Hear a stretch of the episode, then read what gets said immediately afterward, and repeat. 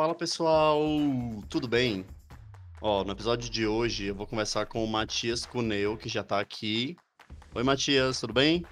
Oi, tudo bom? Tudo, por aqui tudo. Ó, o Matias, ele é engenheiro mecânico. Então ele vai tirar algumas dúvidas que eu tenho sobre a profissão, vai falar sobre toda a trajetória dele. O Matias tem uma história bem legal que eu já conheço, obviamente, mas eu vou contar spoiler para você. Tem uma história bem legal. A gente vai conversar no próximo, nos próximos minutos, tá bom? Antes de, de chamar o Matias para cá, para ficar aqui comigo de vez, deixa eu dar alguns recados para vocês. É provável que esse ano a gente tenha uma pausa no podcast, mas eu vou avisar mais para frente quando isso acontecer, beleza? Então não fique preocupadíssimo quando você chegar numa terça-feira e não tiver nenhum episódio. Outra coisa, você que ouve a gente no Spotify, lembra de seguir o podcast lá, tá bom? Para você receber notificação, ver sempre no teu, na, naquela tua página principal do Spotify, quando tiver algum episódio novo. Porque isso também me ajuda muito, tá bom? É, o seu clique, o seu like nas redes sociais, lá no arroba Desculpa Podcast, sempre me ajuda. Então, o que você puder fazer, marcando as pessoas, enviando publicações, vai me ajudar bastante. Beleza? Então é isso. Agora eu vou chamar para cá o Matias. Oi, Matias, tudo bem? Oi, David, tudo bom? Beleza? Por aqui tudo. Eu quero. Vamos, vamos fazer assim. Primeiro, fala pro pessoal quem é você. Faz um breve resumo da tua vida pra gente ter um pouco de curiosidade para ouvir toda a tua história. Muito bom, muito bom. Bom, é prazer, eu sou Matias Cuneo, eu sou argentino, é, mais um imigrante no Brasil, no São Paulo. Eu sou engenheiro mecânico, eu sou técnico eletrônico e eu sou aficionado pela botânica e pela coqueteleria.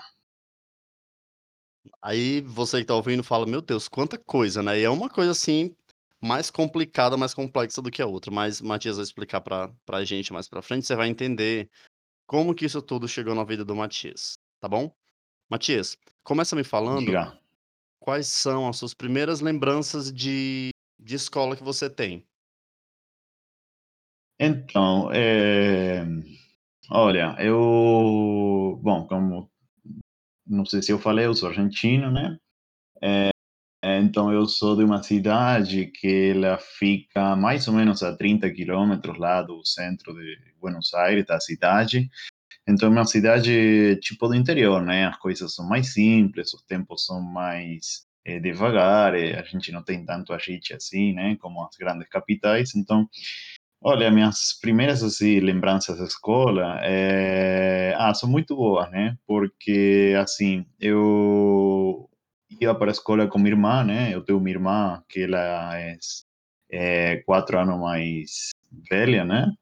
Uhum. E aí a gente ia junto de manhã para a escola e era muito legal porque meu pai sempre fazia brincadeira no carro e tal. Ele fazia eh, ele fazia as entregas de uma padaria, então a gente tinha que acordar muito cedo porque a gente primeiro passava na padaria e depois a gente ia para a escola e ele no meio da, da trajetória dele das entregas deixava a gente na escola era muito legal porque ele sempre foi de muito alto astral e acho que eu peguei um pouco dele, né, desse alto astral, então a gente ia brincando, ia cantando, enfim, ia fazendo piada e tal.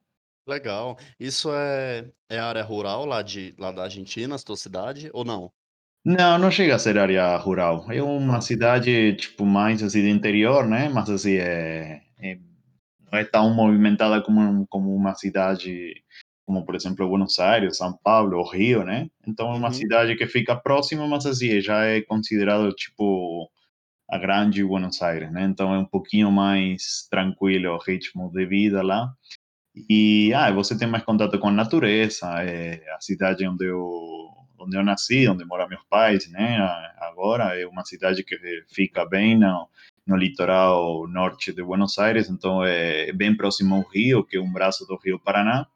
E então a gente tem muito contato com a natureza, né? Então aí na escola a gente sempre ia para para as ilhas que ficam aí próximas, né? Então é, eu tive uma infância assim bem legal e uma adolescência com muito contato da da natureza e aprendendo a nadar no rio e depois, sabe, tipo tudo que é Uhum, contato com com bicho, planta e tal. legal. Qual é o nome da cidade? A cidade chama São Fernando. Nessa cidade você estudou até aliás, espera aí, deixa a gente entender primeiro. Eh, como que funciona o sistema de ensino na Argentina? É igual aqui no Brasil que tem da primeira ao ao nono ano, depois ensino médio?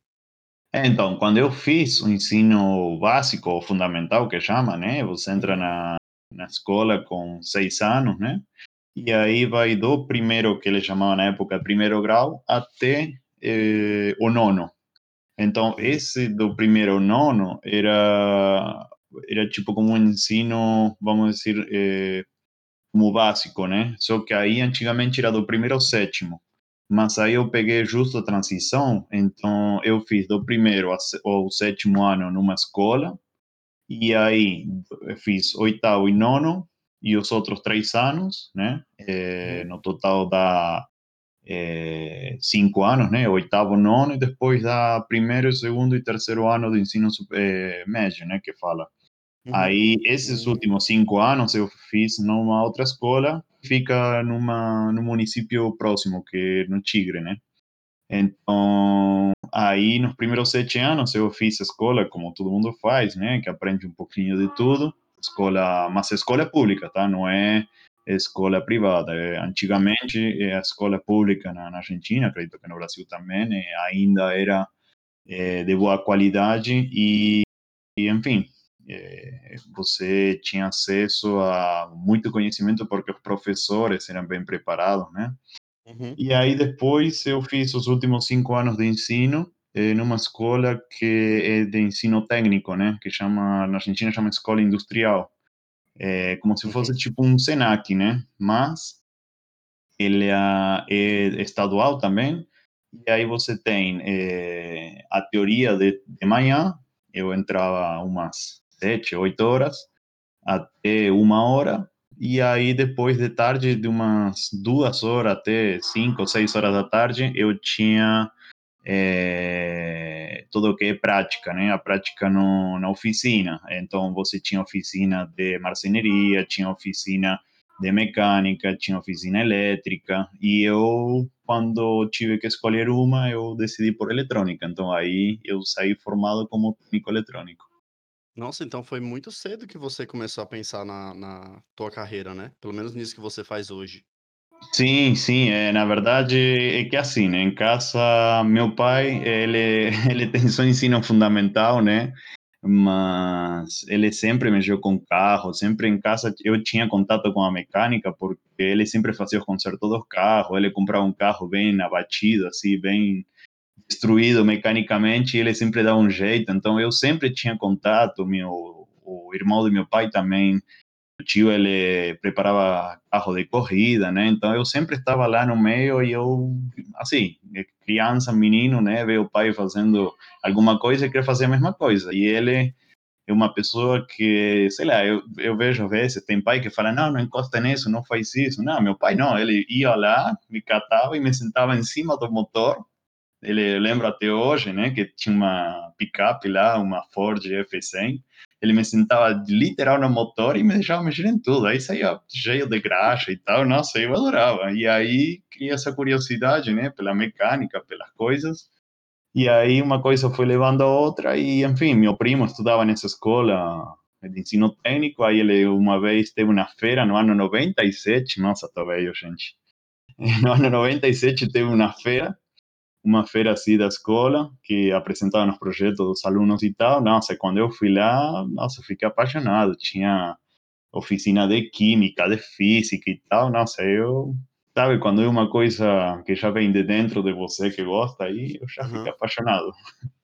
Aí tem as 2 conexões, né, tem essa que você cresceu com a botânica muito perto, o que é uma coisa que a gente vai falar daqui a Sim. pouco, e esse lance da do ensino, que o teu pai começou a te passar, né, na quando você sentava no motor e saía cheio de graxa. Exatamente, eh, e aí, eh, bom, eh, claro, como todo, né, adolescente tem algumas dificuldades, como algumas matérias, eu nunca fui um aluno, assim, de tirar todo 10, Qual foi a tua matéria mas favorita na escola, qual era? minha matéria favorita, olha, eu acho que foi uma questão por ter uma professora muito boa, tinha uma professora que era da Espanha, nos últimos três anos, uma das minhas matérias favoritas foi de história. Eu adoro história e eu me considero uma pessoa que sei bastante história, assim, mundial e, e de meu país e da América Latina, né? Então, acho que ela me fez apaixonar pela história.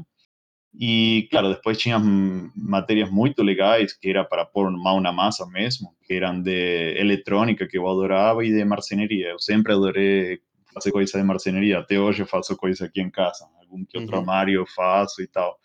Então, é, tudo que por mão na massa eu adorava, né? E, e gosta, né? Até hoje. é, acho que é uma coisa que, sei lá, não sei, sabe? Ninguém me forçou nunca a fazer nada. É. Uhum. Meus pais sempre foram muito de boa, eles me deixaram escolher sempre o que eu quis fazer, é, sabe? E, bom, nesse meio tempo, né, um parênteses, é, eu, como todo menino, né, que vai na escola e, enfim, é, tem como deporte, como esporte preferido o futebol, é, entre outras coisas, eu fiz de tudo, já fiz judô, já fiz natação, basquete e tal. E, só que meu pai, ele sempre eh, jogou futebol. E ele era goleiro, né? E é, é goleiro porque ainda com 70 e poucos anos continua jogando bola. E aí, então eu acompanhava ele assistir o jogo e tal. Então aí eu queria ser goleiro também, porque depois fiquei sabendo que minha avó contou para mim que o pai dele tinha sido goleiro, né? Só que Nossa, como ele não tinha uma relação muito próxima, ele não falava muito do pai dele, né? E eu ah, sempre perguntando. E aí eu descobri por, por ela, ele falou, olha, sabe que o pai teu pai também foi goleiro? Eu falei, putz, então eu preciso ser goleiro, né? E aí eu comecei a treinar em clubes assim da terceira, quarta divisão do, do campeonato argentino, né? E aí fui, aí fui treinando, fui jogando e tal, até que no ano 2000 e é uma anedota muito boa porque assim, quando você no futebol, né, vai avançando de idade, tem as, uh, não sei, acredito que no Brasil, né? é, acredito que no Brasil seja igual, tem as divisões, não você, ah, agora é sub-15, sub-17. Uhum.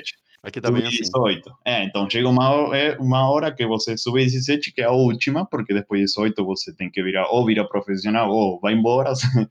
e aí, eu com 17 anos, ou 18, não lembro, eu fui para o, para o primeiro time de um time da terceira divisão da Argentina, né?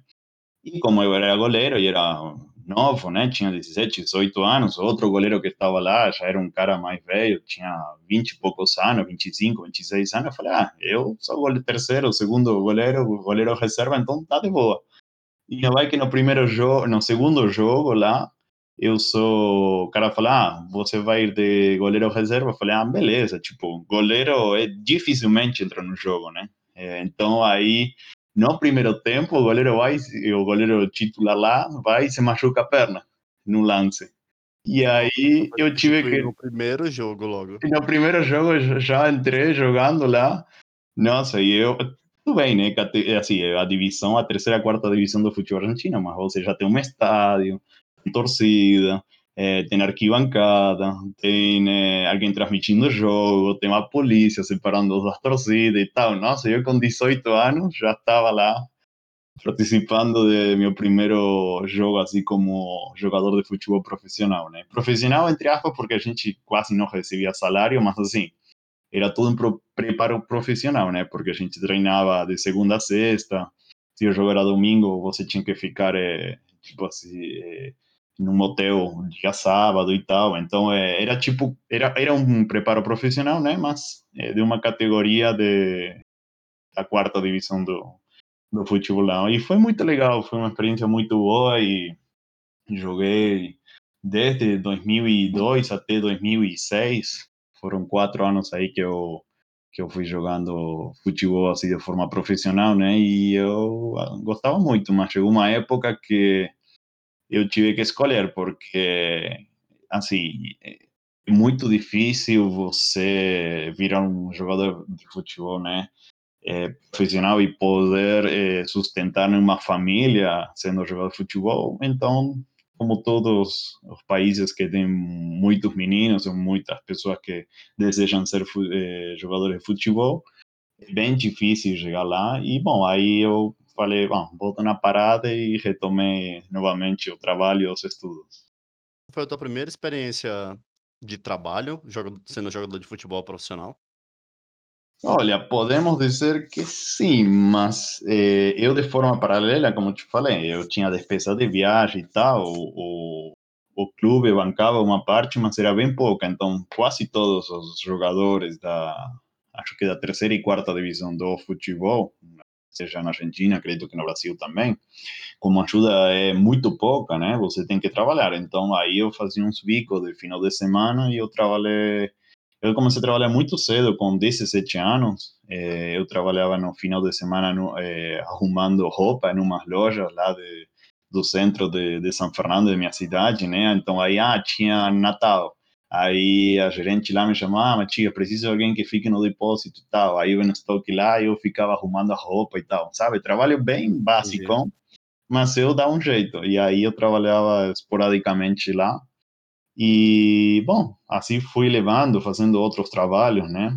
E, uhum. enfim, essas foram minhas primeiras experiências assim, laborais. Tá. E, e o que que deu na tua cabeça para você querer vir para o Brasil? O que que aconteceu na tua vida? Então, aí acontece que, bom, eu fui trocando de emprego, né, procurando coisas melhores. Então, aí eu fui numa fábrica, comecei a fabricar numa fábrica lá, que o dono era um italiano, aí ele me contrata e tal. E aí, nossa, ele gostou muito de mim e, enfim... É, fazer o que nessa fábrica? Então, eu entrei sem saber nada. Aí eu falei, nossa, foi uma entrevista, a entrevista mais assim bizarra que eu tive de trabalho. Eu trabalhava na empresa com meu pai, no, eh, na oficina. Eh, meu pai trabalha até hoje numa empresa de ônibus e aí eu faço um serviço bem de, sabe, bem rusticão lá mesmo. Eu tinha que pegar, eh, tipo assim, tudo que era o refúgio da funilaria que fazia o conserto dos ônibus e literalmente descartar. Então eu fazia um trabalho bem básico no começo, daí comecei a aprender mecânica e depois fazia manutenção dos ônibus e tal. Então eu era tipo assim, vivia com graxa desde a sobrancelha até os pés o dia inteiro. Eu vivia, vivia sujo o dia inteiro, enfim. E aí eu falei, ah, eu preciso trocar. Aí eh, foi bem no ano que eu falei, ah, não vou jogar mais futebol e tal. E aí fui para essa empresa que eu estava, eu cheguei lá na entrevista, enfim, com esse um senhor italiano lá e me fala, tá, o que você sabe fazer? Ah, eu me viro, sei fazer isso, aquilo e tal, mas eu quero emprego e estou disposto a aprender. Aí o cara olha para outro senhor que estava lá e falou, para você tá bom? É, para mim tá Então, beleza, está contratado. Vem cá, vamos trabalhar. a entrevista durou 10 minutos literal. E aí comecei a trabalhar com ele, fiquei dois anos lá. E aí surgiu uma oportunidade. Eu estava um dia jogando futebol com um amigo e ele me falou: Ah, eu tenho uma empresa lá de software e tal. Você quer vir para trabalhar comigo e tal? Só que assim, eu te pago um terço do que você ganha lá. Ah, mas eu falei: Eu não sei nada de software. Falei de software de desenho de, por computador, né? Que chama de CAD. Falei, cara, não sei nada, eu sei mexer no Word e no Excel. Falei, não, beleza, vem comigo. Bom, aí eu fui trabalhar, comecei a fazer os tutoriais sozinho lá na, nas, nos computadores e tal, aí aprendi a, a mexer bem no, no software, aí comecei a vender a licença do software e depois dava os treinamentos. Até que um dia eu fui numa empresa, eu dei um treinamento lá, a empresa gostou de mim, falou, vem trabalhar comigo, eu te pago cinco vezes mais do que você ganha lá. Nossa, aí foi um passo atrás para dar dois passos à frente, né? Exatamente, mas eu não sei por que eu sabia que ia dar nisso. Aí foi uma, uma aposta que eu fiz e deu certo.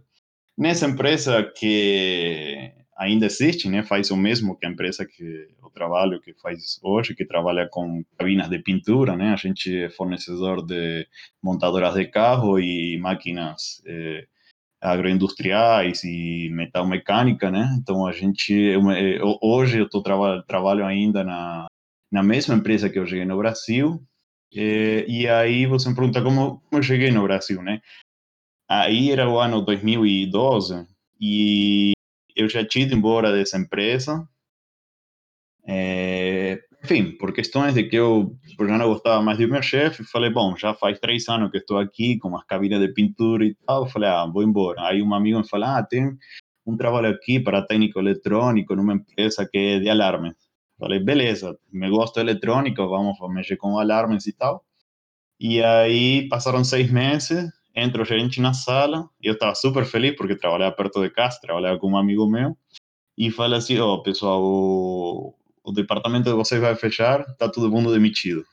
Nossa, isso aí, eu, essa empresa é em São Fernando ou é nessa cidade vizinha? É do lado, em San Isidro, é ah, 20 minutos de carro, sabe? E uhum. aí eh, falei, nossa, que era um trabalho tão legal e fui demitido. Aí, na outra empresa que eu trabalhava, que era na, na empresa de cabines de pintura, tinha conhecido um, um amigo meu, chama, eh, ele chama Roque. Aí e, e, todo mundo aqui chama ele de Carlos, né? Aí falei, ah, Carlos, você está lá no Brasil? É, eu estou. Só que assim, eu falei um dia para ele, ah, se você acha emprego, me avisa para mim. Falei, ah, tá bom. Mas sabe, tipo, falei na brincadeira, porque a mulher dele é do Rio de Janeiro, é do Arraia do Cabo. E aí ele trabalhou comigo um tempo e aí ele depois também decidiu, decidiu sair da empresa e veio para o Brasil e veio aqui direto para São Paulo, né? E aí eu falei, ah, olha, já como você está lá, é argentino, já mais ou menos a gente se conhece, você vai ter um parecer parecido ao meu, vamos, vamos conversar. E aí ele me falou, olha, tem uma vaga aqui e acontece que o gerente da área da engenharia lá é um tal de Henrique. E esse Henrique era um ex-colega que eu tive na empresa que eu trabalhava, só que era da unidade de, de Curitiba. E ele, às vezes, ia para a Argentina, para Buenos Aires, e eu conversava com ele e tal. E aí, enfim, fiz a entrevista por, na época, por Skype. E ele falou, ah, quer vir? Ah, tá, mas me conta as condições e tal. Eu falei, ah. Ele falou assim, ó, oh, trabalho fixo tem aqui por seis meses. Seis meses está garantido, Matias. Depois, eu não sei o que acontece.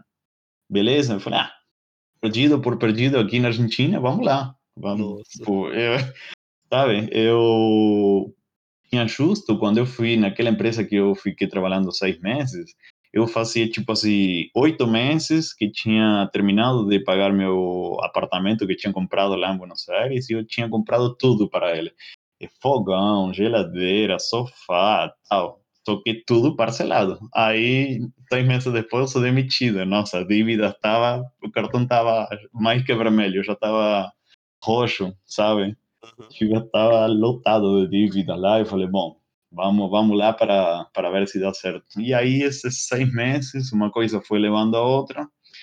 E a empresa foi gostando de mim, eu fiquei gostando da empresa, gostei do São Paulo. Eu sou uma pessoa que me considero que me adapto facilmente aqui, assim, as, as mudanças. E, e aqui em São Paulo, o pessoal soube me receber e acolher muito bem. Eu sou eternamente agradecido ao Brasil inteiro, em particular a, aos paulistas, porque, assim, eu, cara, eu nunca tive problema com ninguém, sabe? Tipo, uhum. cara, deu tudo muito certo, mas assim, era porque eu também colocava muita energia boa nas coisas, sabe? Uhum.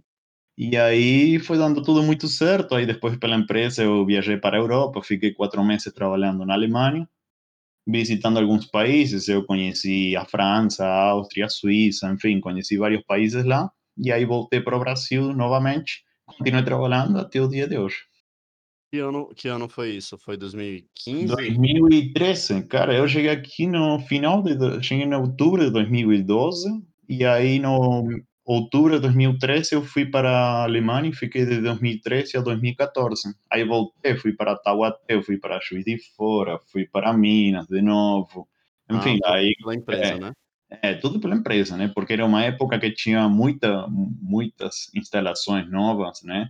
Das automotrizes, então a gente estava com muita demanda e assim a gente tinha que viajar muito, mas depois caiu até o dia de hoje que está bem bem parado, né? Não é o fluxo que, que tinha antigamente, mas assim.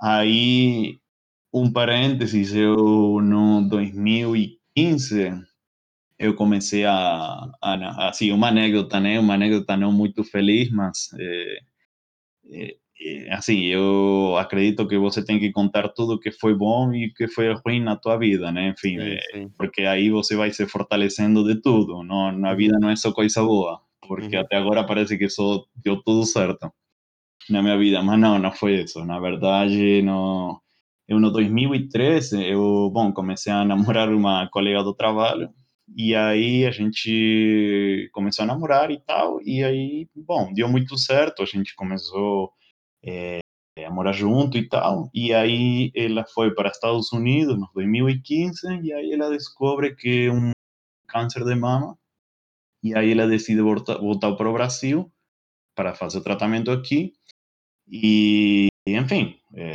fizemos tudo possível, mas ela não conseguiu superar e ela faleceu em 2017. Então, aí foram dois anos bem marcantes na minha vida e, enfim, você é, que atravessa uma situação difícil e ainda estando, entre aspas, sozinho aqui, é, fora de teu país, longe de tua família, Uhum. é, o desafio é bem bem mais que se você estivesse com um amigo e família por perto, porque assim, claro, já existe a tecnologia, você fala com eles por Skype, por WhatsApp, por Zoom, por o que for, mas não é a mesma coisa você ter a pessoa do lado, né, para dar aquele abraço, aquela força.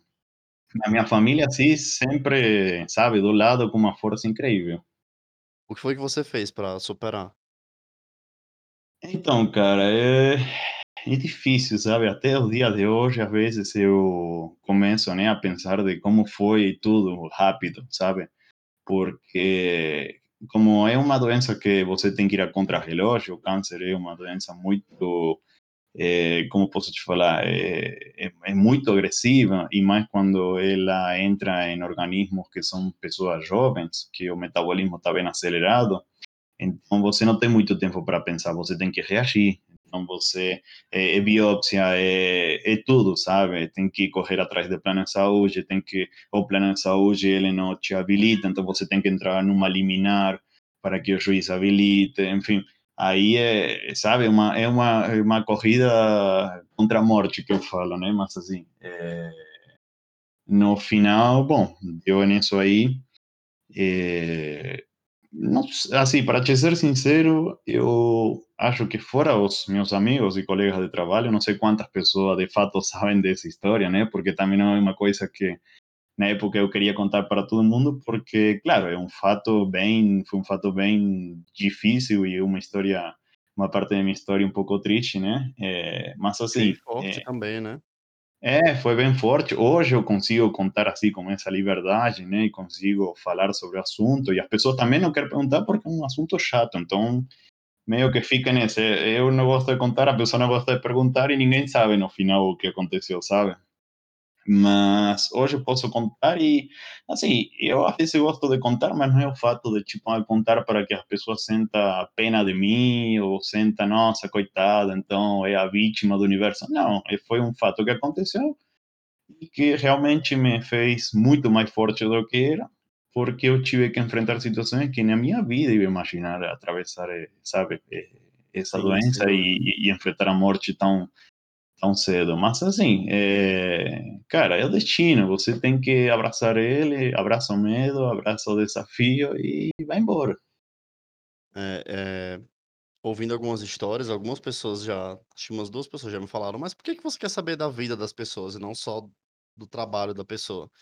Eu falo, mas tudo que a gente faz é, é foi tudo desenhado de acordo com o que a gente teve de construção na nossa vida, né? Desde o começo da, da nossa história. Então, tudo faz parte, tudo ajuda a gente a superar de alguma forma, a ensinar para outra pessoa, a ser inspiração para outra pessoa. Às vezes a gente nem sabe disso, né? Mas a gente é meio que inspiração para outra pessoa. É, e é uma forma que cada pessoa tem de lidar com a situação, né? Do jeito que você lidou com o que aconteceu, não sei se seria diferente comigo, porque a gente só sabe quando acontece, né? E eu espero que nunca eu, eu nunca precise passar por isso. Porque é uma coisa que é, é, é- é- eu imagino que deva ser muito, muito bizarro. Assim, é, eu perdi meus quatro avós, meus dois avós e minhas duas avós pro câncer também. São de quatro, claro. quatro cânceres diferentes e a dor é a mesma, né? Sim, E sim, é, é complicado, viu? Porque é uma, é uma doença que te deixa muito vulnerável e você não tem, tem muitas perguntas e, e poucas respostas, sabe? Então, Uhum. é, meio que chega uma, uma hora que você não sabe para onde, para onde correr. Uhum. É, então, assim, você que espera, né? outros pais, os nossos pais, os nossos tios, avós, que eles vão embora primeiro que você, né? Então, é, essa inversão de, sabe, tipo, cronológica ou biológica é, é um impacto bem, bem violento, sabe? Tipo, é, enfim, eu fiz, ainda faço terapia e tal, porque é, é uma correria tão louca que você não para para, sabe, para pensar o que você sente, o que você tem, como, como você processou tudo isso, sabe? É, enfim, foi um desafio e tal, e sei lá, eu eu acho, eu acredito que saí mais forte de lá. Muitas pessoas, é, quando eu contava o mesmo que eu estou contando para vocês aqui, quando foi tipo os primeiros meses que eu voltei, quando foi isso, eu voltei para a Argentina para voltar ao ninho materno para recolher forças, né? Eu contava isso para meus amigos, assim, para minha família, e, tipo, eu estava assim, de boa contando, e eles só um soluço, só uma lágrima, sabe? Porque foi a história assim, e quando você olha de fora, é, talvez é mais impactante, e você que está como dentro do filme, você não percebe, sabe? É, então, é, enfim, é, é uma que tomara que nunca aconteça, né, com, com ninguém, enfim, mas é a história e tem que ser contada. Sim, faz parte daquilo que você é hoje, né? Exatamente. Faz parte de, de, quem, de quem é Matias hoje, de, Sim, dos valores, das importâncias que eu dou para essa amizade, para a família, uhum. é, para os relacionamentos, né? Enfim, é, tudo isso me faz, me fez refletir muita coisa na, na, minha cabeça e como, e como ver o mundo também, né? Enfim, é, um pouco filosofal, mas é, é o fato. Sim, está certíssimo. É, o, o que que aconteceu na sua vida depois, depois disso? Depois de você começar a, a, a começar o processo de superação, né? O que que aconteceu? Porque você também estava fazendo faculdade no período que isso aconteceu, né? Faculdade já é uma coisa que Então, é, cabeça muito. é, é, aí você levantou um ponto importante, porque eu vim no Brasil em 2012, e aí eu lembro que, bom, com, quando eu estava namorando lá, 2015, é, ou, não, foi antes, é, foi 2015, mais ou menos. Foi é, bem seis meses antes que, que a gente descobriu, descobrisse a doença. Aí ela me falava, cara, não, vai lá, vai fazer engenharia novamente. Eu falei, não, mas eu já fiz dois anos de engenharia na Argentina, deu certo, eu não, não consigo me focar, é, é difícil, é, sabe? Eu arrumava um monte de desculpa. Ela me falou, ah, cria vergonha na cara, vai logo lá, tipo, para de arrumar desculpa. Eu falei, ah, mas vamos me formar, tipo, 2015, vamos me formar no 2020, com, cara, com 35 anos, imagina, vou fazer faculdade com um moleque de 18 anos, sabe? Nossa, eu arrumava muita desculpa. E ela, não, cria vergonha na cara, vai logo. E, nossa, e ela me encheu assim de tanta, como posso te falar, é, é, tanta força, tanta fé, que, nossa, eu fui embora e me formei em cinco anos. Aí, no meio aconteceu o que eu já contei, Uhum. E aí eu estudava, eu estava na UTI eh, do lado dela, estudando, e aí eu voltava para casa, às vezes dormia algumas horas, às vezes não dormia, ia trabalhar, ia na faculdade, ia no hospital, ia para casa, ia para trabalho, e essa era a rotina durante um tempo, né? Então, é, cara, é, sei lá, não sei como eu fiz, mas eu fiz. É, e o que foi que, que você fez com. Porque o trabalho foi o mesmo trabalho, né? Que você estava fazendo. Era a mesma Sim, empresa sim, a, a, é, a lá empresa né? realmente. É, então, minha, a empresa deu suporte, né? Uhum. Realmente foi muito bom porque a empresa deu suporte e tal, e ajudou todo o que eles conseguiam. E, enfim, aí eu fui, depois do que aconteceu, eu fui me superando. É, a empresa foi super, super flexível comigo. Na verdade, eu só tenho palavras de gratidão para eles, né? Uhum. E, bom, aí fui superando e chegou uma hora que eu falei, bom, o que eu faço? Eu continuo, sabe, com essa dor no peito o resto da minha vida, eu começo a ver a vida de outra forma. E aí eu comecei eh, a ter mais contato com amigos, comecei a voltar a jogar futebol, continuei na faculdade, a faculdade me demandava muitas horas, então eu tinha a cabeça sempre lá, uhum. e estudando e tal, e aí comecei a, lá, a sair mais com, com meus amigos, a, a ter uma vida, sabe, mais social para manter a cabeça ocupada e não cair naquela né, depressão naqueles pensamentos ruins que só traz lembrança, é, sabe, aquelas traumáticas. Então eu meio que tentava sair com o apoio de família, amigos, saindo, viajando e tal. Sim, sem dúvida. E, bom, foi isso. Aí depois de algum tempo, numa, numa das viagens que eu fiz na praia com meus amigos, aí tive é, aquele encontro maravilhoso com a Lili e até hoje a gente está namorando. a Lili, que inclusive a Lili é a personagem do programa de estreia desse podcast, é a Liliana Giraldo, que está lá no primeiro episódio. Ela mesmo. E quando foi que você é, começou a ficar mais próximo da botânica aqui no Brasil?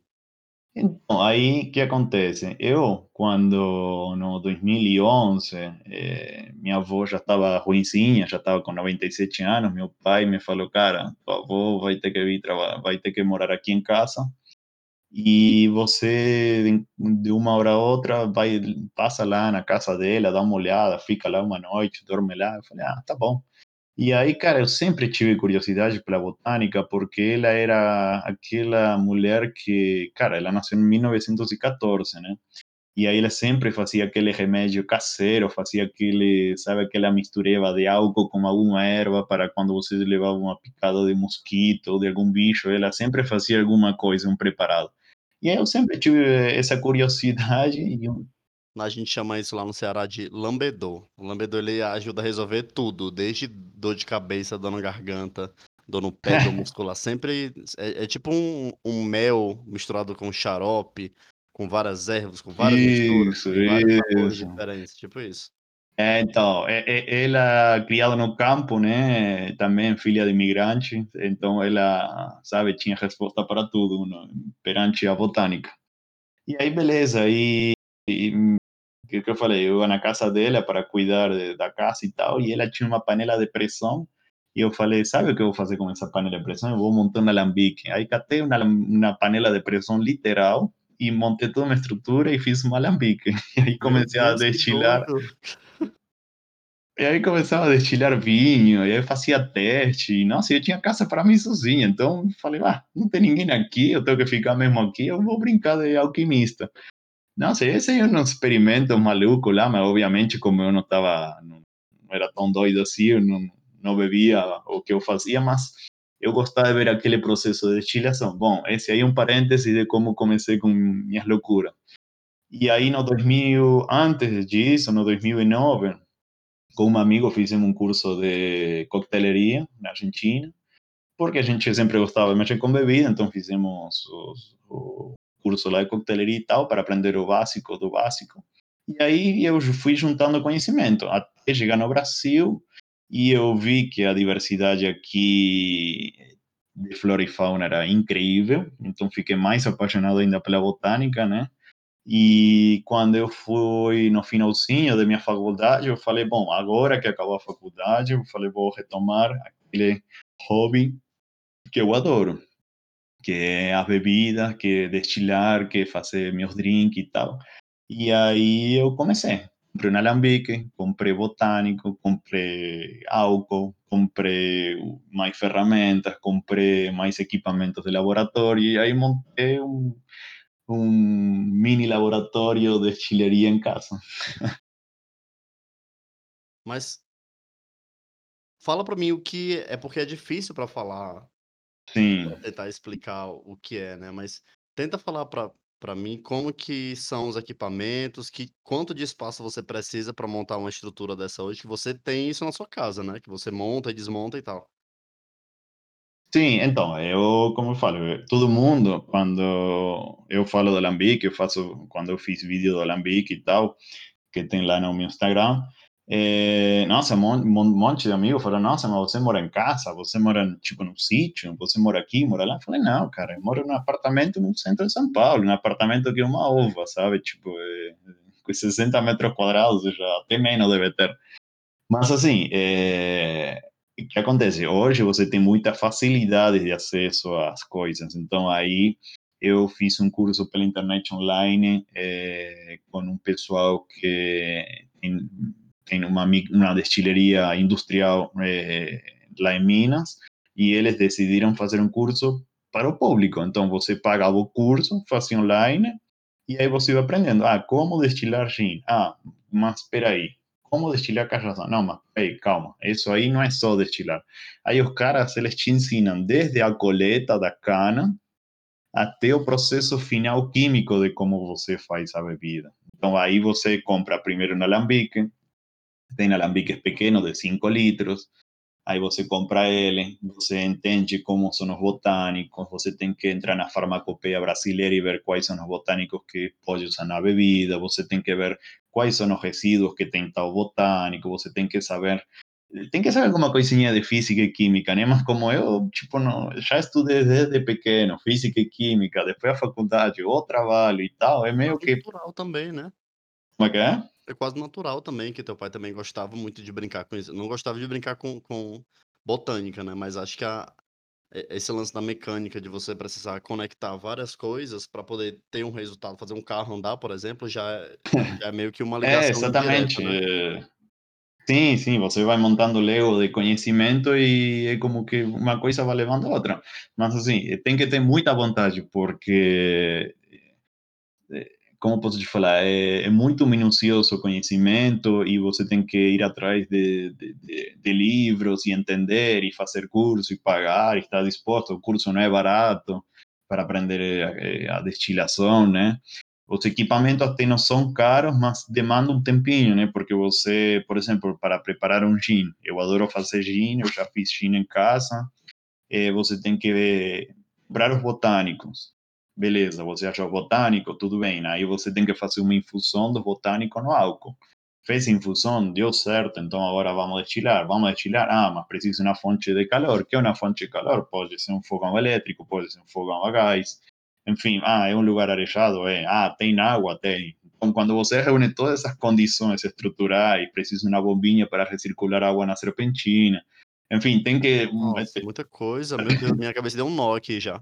Então, eu estou fazendo um resumo bem rápido, né? Porque na verdade a coisa é um pouquinho mais complexa. Mas assim, quando você tem interesse e é uma paixão que você tem, cara, não, não tem limite, sabe? Uhum. Eu sou uma pessoa que eu sou muito determinada, assim, tipo, ah, 2015, nossa, vou ter que estudar engenharia tudo de novo, cinco anos. É, vou fazer igual. Chega, sabe? Tipo, você quer, então faz. Sim. E aí, bom, o mesmo com. Sentido, né? Ok. O que faz total sentido, né? Sim, sim. É, assim, eu acho que todo mundo tem que achar aí sua paixão, sua, sua determinação, seu propósito, sabe? Não importa a arte que você quer fazer, não importa que outras pessoas vão falar, não importa se isso deixa ou não deixa grana. Cara, é o que você gosta. Tenta fazer de forma paralela teu trabalho. Tenta descobrir teu universo, sabe? Tipo, não é tudo dinheiro nessa vida. É, tem que ter propósito, tem que almejar, sabe? Alimentar a alma. Sim, mas você falou um negócio que, que ficou na minha cabeça. Você falou que quando você tem vontade, tem gosto pela coisa, não tem limite.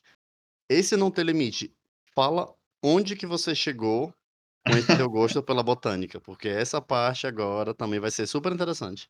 Então, aí eu, enfim, comecei a fazer é, as bebidas e tal, e aí comecei a fazer drinks, e aí um dia, eu por acaso, eu vi no Facebook que tinha é, uma publicação assim: a agência de publicidade procura pessoas amadoras ou aficionadas que gostam de fazer drink em casa. Ué, falei, sou eu. Aí, beleza, mandei um WhatsApp para o número que estava lá e falei: olha, eu sou fulano de tal, gosto de fazer drink em casa, eu tenho um alambique e tal, e aí eu faço mistureba, faço licor e adoro botânica e tenho plantas e tal. Olha, beleza, tá bom vamos fazer uma entrevista? Vamos, tudo online, né? Aí passou o tempo, aí eles me ligaram, falei, olha, é, e assim, não é uma publicidade que a gente vai fazer, é, o que a gente, é, o casting que está aberto é para fazer um reality show. Falei, ué, como assim um reality show? É um reality show. Aí eu meio que travei, falei, é bom, tá bom, igual, beleza, vamos fazer. Ah, aí me conta, como funciona esse reality show? Isso aí era o ano passado, né, novembro, vai, dezembro. Falei, ah, manda foto, manda vídeo você fazendo drink. Aí mandei foto fazendo drink, vídeo fazendo drink. Ah, vamos fazer uma segunda entrevista? Vamos. Mas aí você tem que fazer um drink ao vivo. Vamos fazer? Vamos. Aí fiz o drink e tal, bom. Aí o reality, não sei se vai acontecer pela pandemia e tal. Bom, aí meio que desisti, falei, bom, beleza, não vai rolar, a pandemia em março chegando. Aí lá por junho, julho, não, maio. Aí ele me falou, cara, vai retomar o reality, vai ser feito sim. Sério? Falei, é, vai ser feito, beleza. Aí mais uma entrevista, mais um vídeo, mais um drink, vai, vai. Aí um dia chego a trabalhar, aí da produção me falou, cara, é, posso te ligar no Zoom? Pode, era nesse horário, mais sete, oito horas que cheguei a trabalhar. E me fala, sim, pois não, tá, ah, então a gente, a produção gostou de você, você foi escolhido. Eu falei, ué? Meu Deus. Cara, eu assim travei, eu falei, como assim foi escolhido? tipo, imagina no São Paulo inteiro, no Brasil, porque era um casting aberto, Quantas pessoas gostam de fazer drink em casa que não são barman? Um monte, né? Um monte de entusiasta igual eu. Mas assim, eles gostaram de mim, compraram minha história, porque realmente eu sou um aficionado da botânica e tal, então eles falaram, cara, a gente gostou muito da tua história, é, vai embora. Reality. Como chama esse reality? É o famoso Bar Aberto, que ainda está rolando. Então, é, eu participei do Bar Aberto, todavía está acontecendo para aberto todas as quintas-feiras na Band, né?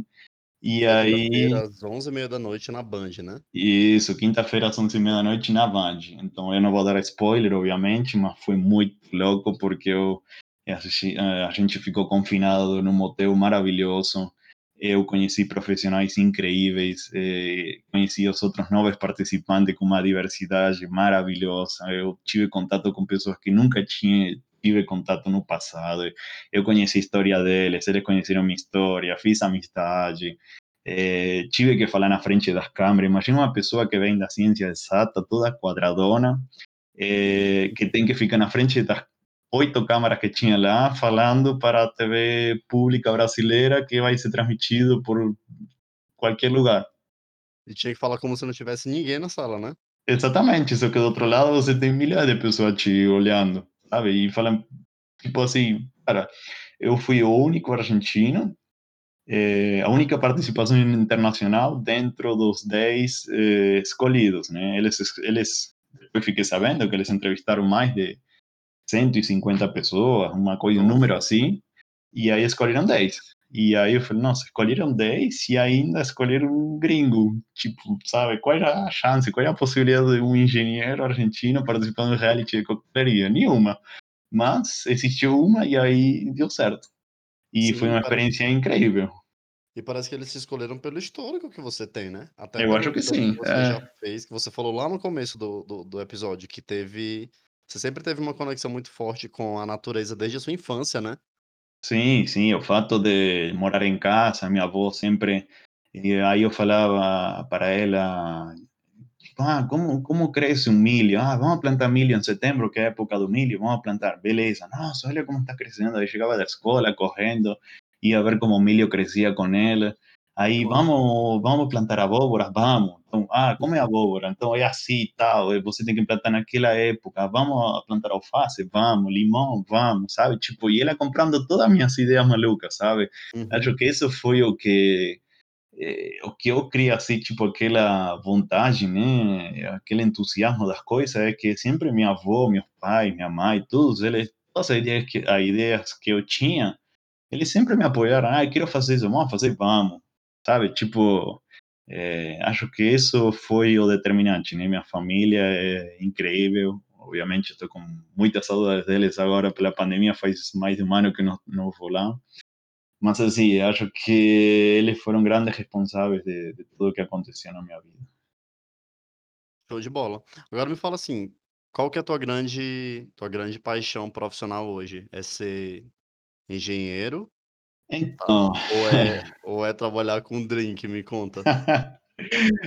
É uma pergunta capciosa, né? Porque hoje, assim, depois de tudo que aconteceu nos últimos dois, três anos na minha vida, É, foi uma reviravolta bem, bem, sabe? Tipo assim, eu tinha paixão que tive que deixar abandonada há 10 anos atrás. Pensam que o curso que eu fiz de consultoria foi em 2009. 11 anos depois, eu voltei com tudo, voltei cheio de, dos desafios, sabe? E agora, poxa, cara, é, veio para mexer com, sabe, com minha alma, porque eu tinha toda uma vida assim, não uma vida, mas assim, uma, uma carreira na, na engenharia e tal, onde, claro, eu fui me profissionalizando, fui fazendo curso, aprendendo idioma, é, aí, sabe, cheguei no Brasil, não sendo engenheiro formado, só falava espanhol e mal arranhava um inglês, e agora falo os três idiomas, sabe, então é a engenharia me permitiu muita coisa, tipo, muita. E o Brasil ainda mais. Então eu sou eternamente agradecido ao Brasil e à profissão que escolhi, porque eu, graças a ela, conheci muita coisa. Mas em paralelo eu tenho aquele paixão, então eu tenho que brigar com as duas, né? A paixão e a profissão. Então é uma briga complicada, né? Matias, me fala uma coisa que você não, não, não falou lá atrás. Quando você se mudou para o Brasil, como que foi a tua, a tua Cara, eh, essa mudança foi muito radical. Era a primeira vez que eu vim para o Brasil foi para Santa Catarina. A gente veio de carro, eu e mais dois amigos. Eh, sei lá, era 2008, 2007, nem lembro mais. A gente dirigiu 22 horas para chegar de Buenos Aires a Santa Catarina, atravessando a fronteira lá no Rio Grande do Sul, atravessando o Rio, Rio Grande do Sul inteiro de carro, de noite, sem parar 22 horas, cara, dirigindo. Nossa. A Argentina adora Santa Catarina, né? Então, para nós, eh, Santa Catarina é o Caribe mais próximo. Que Ah, de fato sabia. É, tipo, agora não, porque por uma diferença cambial, assim, do real e do peso argentino, tá é muito desfavorável. Mas no passado, eh, Santa Catarina, e até hoje, é lotado nos, no final do ano, lá em janeiro e fevereiro, é lotado argentino. Então, eh, a gente adora lá, porque a gente não tem praia paradisíaca como vocês têm aqui, né? Então, eh, a gente adorava. Enfim, aí essa foi minha primeira visita ao Brasil. Aí eu, por acaso, naquela empresa que eu trabalhava na Argentina, eu ia muito para o sul do Brasil, lá para uma empresa que estava bem na fronteira. Aí atravessava de balsa, atravessava de carro, atravessava, eu conheço a divisa inteira lá. E aí, quando eu cheguei aqui, no 2012, cara, eu não sabia falar nenhuma palavra em português. E eu, além de não saber falar, tem pessoas que não sabem falar, mas entende. Eu não sabia nem falar e eu não entendia nada. Nada literal de nada. Uhum. Então, eh, no começo eu errava de ônibus, eu eh, errava de metrô, ia para o lado contrário, sabe? Tipo, eu andava perdidão no começo, porque, claro, tinha telefone, tinha Waze, tinha Google Maps, mas assim, não é como é hoje, sabe? Uhum. Parece pouco tempo, mas enfim, eu era meio quadradão ainda e nunca tinha saído da minha cidade. E o, e o que eu fiz no 13 de outubro de 2012 para São Paulo foi meu primeiro voo internacional. Só para você saber qual era meu nível de Ah, imaturidade como explorador do mundo, sabe? Eu era muito sem noção, tipo, não, não entendia nada, não sabia nada. E aí, bom, enfim, fui me virando, né? Eh, fui estudando português sozinho, comprei um livro, depois fiz algumas aulas com uma professora e fui aprendendo, cara. Assim, tipo, ou você aprende ou você vai ter que voltar para a. Argentina. Ou aprende ou aprende, né? São as duas opções. ou aprende ou aprende, ou voltar para a Argentina. Essas são as duas opções que eu tenho. É. É, Matias, me fala como que você está se sentindo hoje com o profissional Matias. Então, hoje é um desafio, né? Eu me sinto assim, eh, me sinto bem porque eu consegui me formar agora, há pouco, em junho eu me formei. Eu me sinto super bem por isso, porque foi uma meta que eu tinha muito tempo e eu consegui cumprir essa meta pessoal. E meu propósito era me formar como engenheiro e eu concluí isso aí, então estou muito satisfeito comigo mesmo. Eu estou orgulhoso de mim mesmo, posso falar isso. E depois, bom, enfim, veio a pandemia e agora diminuiu muito a, a demanda de trabalho, mas enfim, a gente está lutando aí, tentando fazer uma força-tarefa para eh, levar a empresa na frente, enfim, é, é um desafio, né? Então, Sim, tudo, tudo pode acontecer nessa pandemia, a gente não sabe até quando vai durar, o que vai acontecer, Uhum. é, tem muita conversa, sabe, que fala uma coisa, fala outra, então para nós da área assim, industrial teve um impacto muito grande, é, mas assim, o que eu apresento é que os líderes lá, os diretores da, da empresa estão fazendo uma força-tarefa incrível para sustentar todo mundo, mas assim, é claro, né? Tipo, empresa não faz caridade, cara. Se, se não tem emprego para, sabe? Empresa não faz caridade de fato. Então, se não dá certo para ninguém, eu vou estar no bolo, né? Uhum. É, mas, enfim, é, eu, o que eu pressenti, eu presento que assim, a empresa está deixando tudo para dar certo. Então, a gente está trabalhando junto. É, agora vamos fazer assim, dá uma dica para aquela pessoa que está ouvindo que ela está pensando em seguir o mesmo curso que você, em fazer engenharia mecânica. Tá. É, é um curso fácil? O que, que você dá de dica para a pessoa?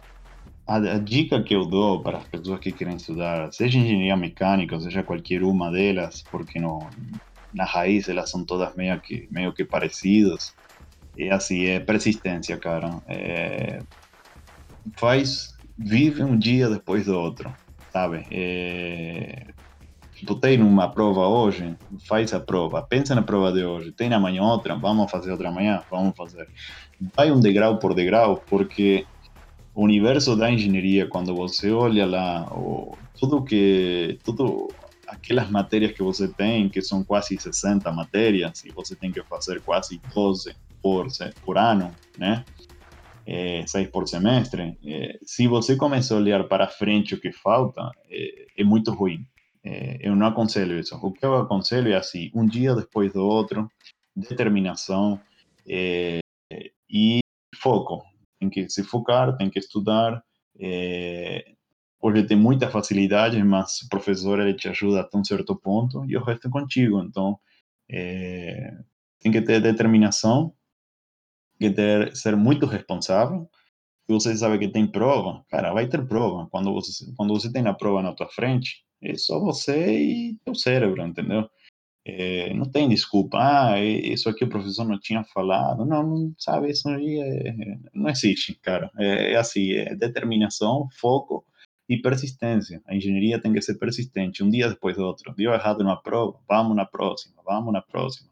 E não olha para frente. Ou seja, eu sempre falo, você tem uma corrida de 10 quilômetros. Ah, fiz 3, falta 7. Não, dá uma olhada para trás. Porra, eu já fiz 3. Olha só, aí fiz 3, vamos fazer mais 7? Vamos. Sabe, persistência. Isso que é o resumo da engenharia. Tem que persistir e um dia depois do outro. Muito bom. É legal que dá pra gente pegar isso pra vida, né? Não só pra, pra engenharia e tal. É, também. Fala pro pessoal como que eles conseguem te encontrar, porque a gente já tá chegando no final. Sim, Mas então. Queria muito que você deixasse teus contatos para o pessoal que tá pensando ou em fazer drink ou em seguir pelo caminho da engenharia mecânica para procurar. Fala. Então, então, aí eu uso muito, tipo, 85% eu uso meu, meu Instagram, é Matias El Cantinero, tudo junto no Instagram, é Matias CNH. E, cara, tem muito conteúdo lá, é, talvez não tudo que eu quero, mas eu vou por muito, de drinks, é, de bebidas, enfim. É, aí está mais minha parte artística, mas assim, tem uma dúvida em engenharia mecânica, cara, manda um direct aí que eu sou bem de boa. Eu converso com todo mundo, respondo todo mundo. Eu sou bem tranquilo, não tem mistério, não tem segredo comigo. Logicamente, meu LinkedIn, que é minha parte profissional, que aí você tem todo histórico, né? Matias Cuneo está lá no LinkedIn, você vai ver toda a minha experiência laboral.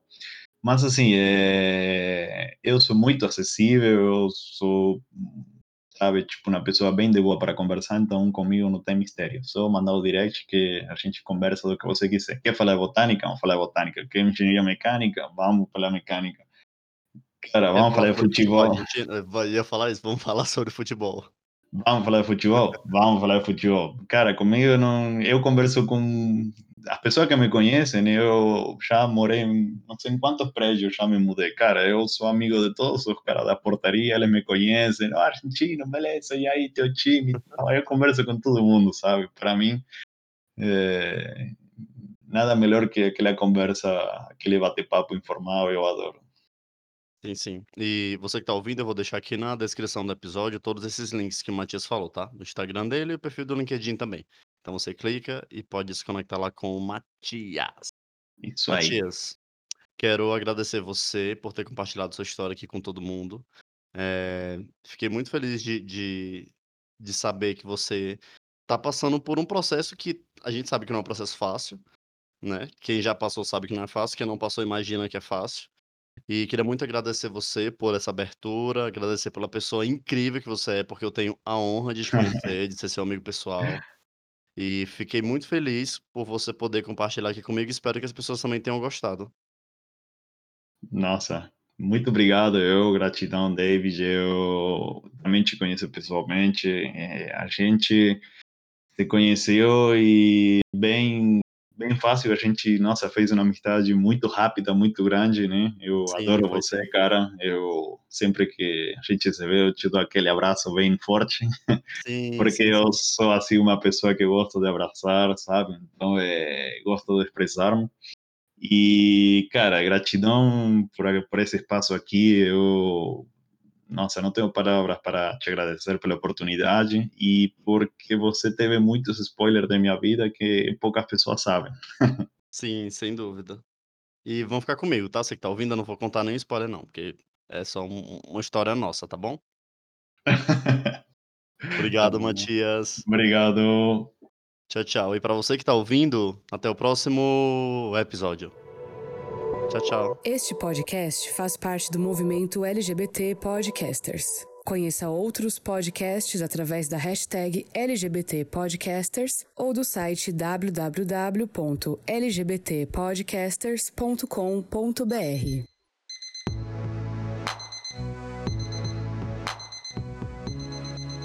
Podcast Desculpa o Atraso.